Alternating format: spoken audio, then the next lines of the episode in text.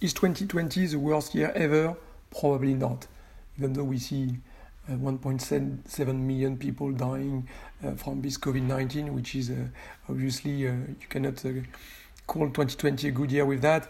Uh, but still, this is not a war and no big destruction of uh, infrastructure, of uh, capital, of uh, uh, working age population. Uh, so probably it's it's a very very challenging year, but probably not the worst ever.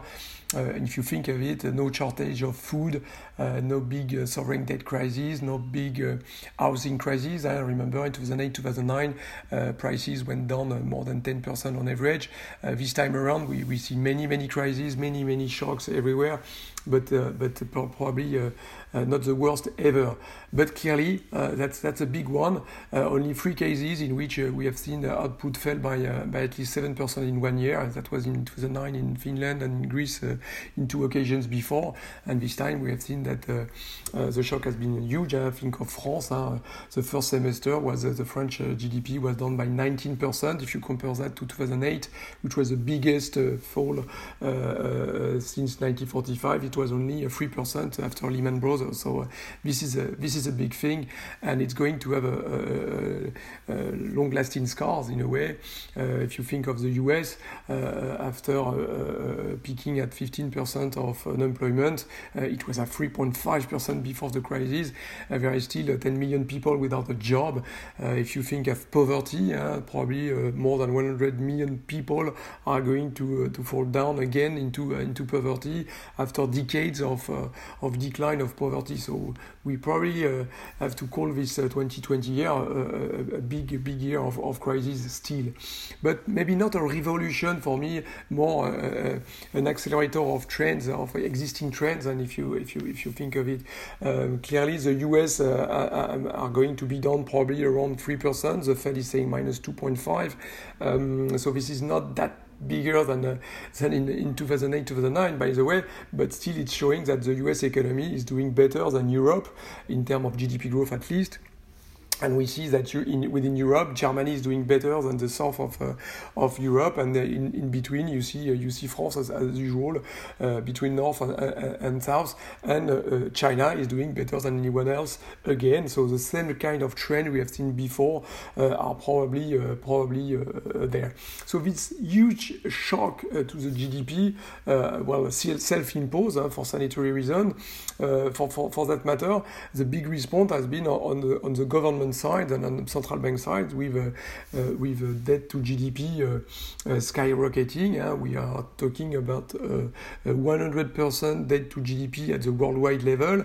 Japan is going to be reaching probably 280%, Italy 160%, and the whole world has increased its debt to GDP on average by 20%. So explaining, by the way, that there is no sovereign debt crisis is because everybody is doing the same thing at the same time, in a way. So uh, a huge uh, uh, Uh, uh, budgetary stimulus uh, worldwide. We are talking about uh, 12 trillion, almost 12% of global GDP, plus recovery plan everywhere, and 2.2 trillion in the US. Now we are talking about 900 billion, the second biggest since 2008, 2009.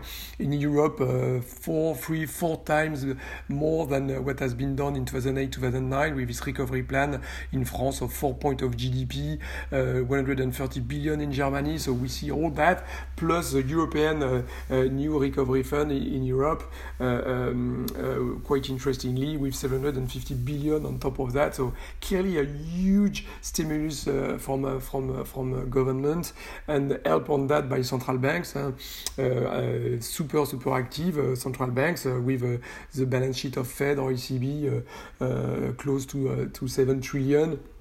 And if you look at the global economy, uh, uh, uh, 97% of advanced economy uh, have their central bank's interest rate below 1%. Uh, and one fifth of the world uh, are, are, negative. If you look at the bonds with yielding negative, we are talking about one fifth of the world, 18 trillion of bonds are, are, negative. So maybe this is explaining as well a bit this TINA effect. There is no alternative to stocks and this, this kind of uh, astonishing performance by, by, by, by stocks. Uh, if you look at the Nasdaq, uh, up uh, in terms of uh, year-to-date performance in total return, uh, 47% for the for the Nasdaq, uh, as opposed to the, the, the, the, loser in a way. you see that the banking sector minus 24%, the energy minus 47% is, is, is down um, in comparison. But if you look at stocks, very very impressive because after the low point, the 23rd of March, uh, we have seen some new records, uh, 18th of August. So only five months after after the, the, the, the low point. If you compare that to Lehman Brothers, it took 52 weeks uh, to get the indices uh, higher than than before.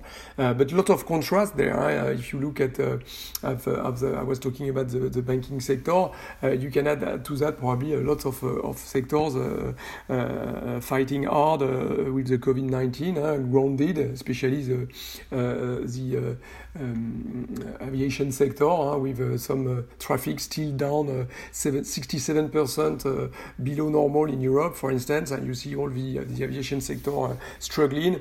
You see as well, I was talking about energy uh, with the oil, uh, and remember that probably 2020 will be remembered as the first year that we have the negative prices in, in for, for, for oil, and that's probably something eye-popping as well on, on, on, on that matter.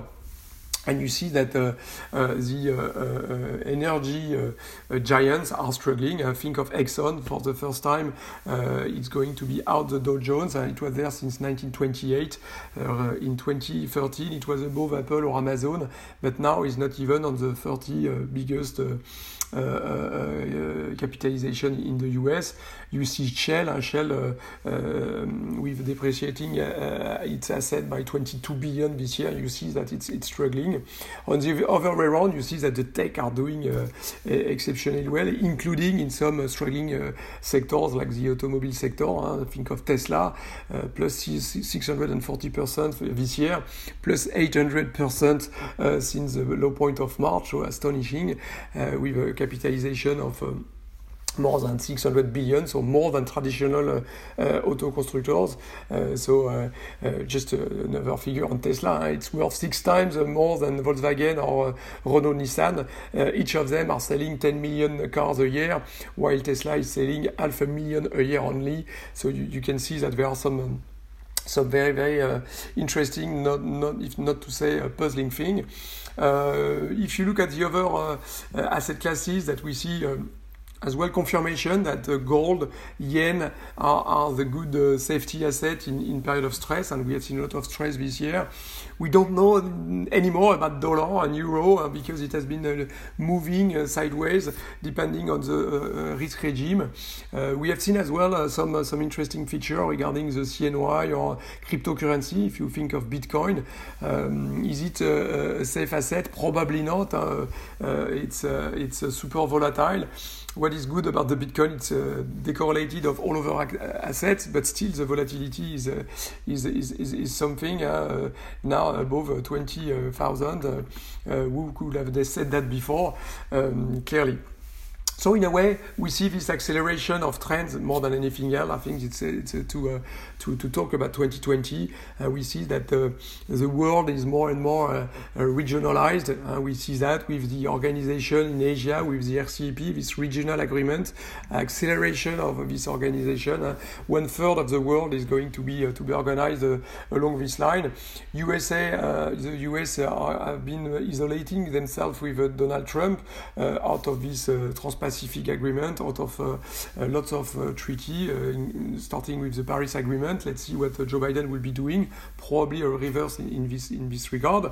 And we see that Europe has been organizing itself. Probably Europe is smaller in this world where the US or China are doing better, but probably Europe is more important within Europe in a way. You, you, you can say that because what was missing for the eurozone was a was a budget, a federal budget, and a federal federal mechanism for unemployment. And once again, Europe is building itself during crisis, and once again, we have seen this uh, huge step forward with this uh, uh, federal budget and this mechanism uh, with uh, with the SURE, which is a, a federal insurance against unemployment. What about Brexit? Four years after that, uh, after it has been voted for, we are not there yet, but closer and closer. So probably the answer will be now in 2021. Uh, so let's see what 2021 brings us.